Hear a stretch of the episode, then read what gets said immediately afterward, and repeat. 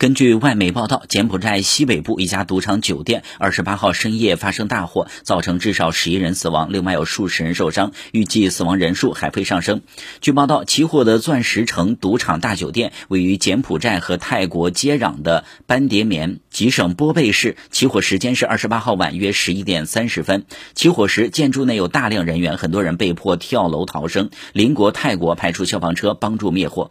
警方二十八号表示，火灾造成至少十人。死亡，三十人受伤。泰国救援人员称，火灾造成至少十一人死亡，预计死亡人数还会上升。泰国救援队领队说，一些受害者似乎死于吸入烟雾，因为到达的时候无法进入。大火已经吞噬了大部分的建筑物，目前起火原因尚不清楚。